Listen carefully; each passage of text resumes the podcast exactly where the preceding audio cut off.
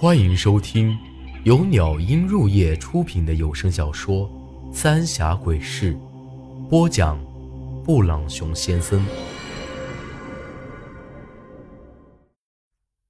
第十集：诡异的尸体。铁柱子早已在门口等着我，一看我回来，赶紧来问情况咋样。我把刚才和那鬼婆的事情这么一说。铁柱子也说：“我这么做就是在自己找死。要不明儿个你再去找那鬼婆求求情。当年的事情你又不晓得情况，咋个能让您抵命呢？”看得出来，铁柱子是真担心我的死活。我笑了笑：“ 咱俩可都是和尸体打交道的，你又不是不晓得，这么做可得不了好。反正我也没啥挂念的。”铁柱子看我是铁了心，也只是长叹了几口气，也没再多说话。这么一来，我反而睡得格外踏实了，也不管这些乱七八糟的事了，活一天赚一天。不多一会儿，就睡沉了。过了好一阵子，迷迷糊糊的我，总觉得有人站在床前盯着我，睁眼一看，却是萧然。不过看起来有些飘忽不定。又来？这样吧，你给我三天时间，等我回了自己屋，你再弄死我成不成？免得脏了人家屋子。反正我也跑不了。我看了看他，又看了看铁柱子，这家伙睡得跟死猪一样。谢谢你救了我，还有。小心那鬼婆。萧然的语气十分虚弱，说完这句话就消失不见了。而我也觉得十分困乏，又沉沉睡了过去。这一觉，一直睡到了大天亮。刚一睁眼，就发现铁柱子坐在床上，瞪大了眼盯着我，衣服也被拉开了，上半身已经赤裸裸了。你，做什么？我赶紧扯起衣服，一咕噜爬了起来。铁柱子指了指我：“你的脸。”我摸了摸自己，没觉得有啥不对劲啊。该不会是那尸斑已经长满了吧？不是说好三天的时间呢？我扯开衣服一看，胸口那些斑块已经消失不见了。铁柱子也赶紧爬起来。将那破镜子递给我，这一照才发现，脸上的尸斑的颜色也淡了下去，不仔细看我都看不出来了。长青哥，他他放过你了。铁柱子满脸激动地看着我，我一想起昨天晚上萧然感谢我的话，心里一下子就了然了，肯定是我没让那鬼婆对付他。他才会放过我。当下和柱子俩好一番高兴，赶紧去院里点了三炷香，喝了血酒，拜了天地。这把子就算是拜下了。那黑子也不像之前那样怕我，摇着尾巴在我腿上蹭来蹭去的。哥，虽然他是放过了你，但这阴魂气还在，万一他……铁柱子有些担忧地看着我。我拍了拍他的肩膀，哎，柱子，哥现在活着就已经壮的了啊！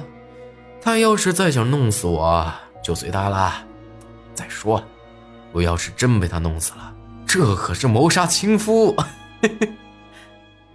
柱子无奈的摇了摇头，和铁柱子一商量，反正现在我已经没啥事了，活着比啥都强。那些乱七八糟的事儿，也懒得想。白二爷的尸体，我也只能一把火给烧了。铁柱子就就近找了个风水好的地儿，给简单埋了。刚一回到村子里，就遇到了之前那端木盆的大婶儿。一看我和铁柱子一起，瞅了我一眼，就一把将铁柱子拉到了一边。虽然听不到他在说什么。但时不时朝我看两眼，脸色有些愤怒，又有些惧怕，而柱子也是看了我两眼，点了点头，嘀嘀咕咕好一阵子，那大婶儿才匆匆忙忙的离开了。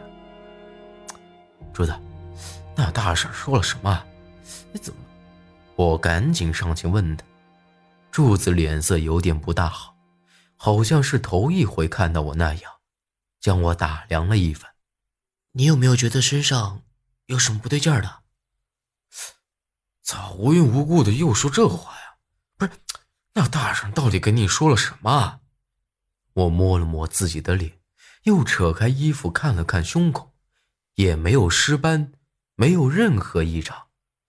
柱子皱了皱眉，没事，九成，张大爷家出事了，跟我去看看。说完，柱子就回屋将那压棺石拿了出来。我一问才晓得。这张大爷就是那天在江边抱小孩的那老爷子，可我就搞不懂了，张大爷出事和我有什么关系？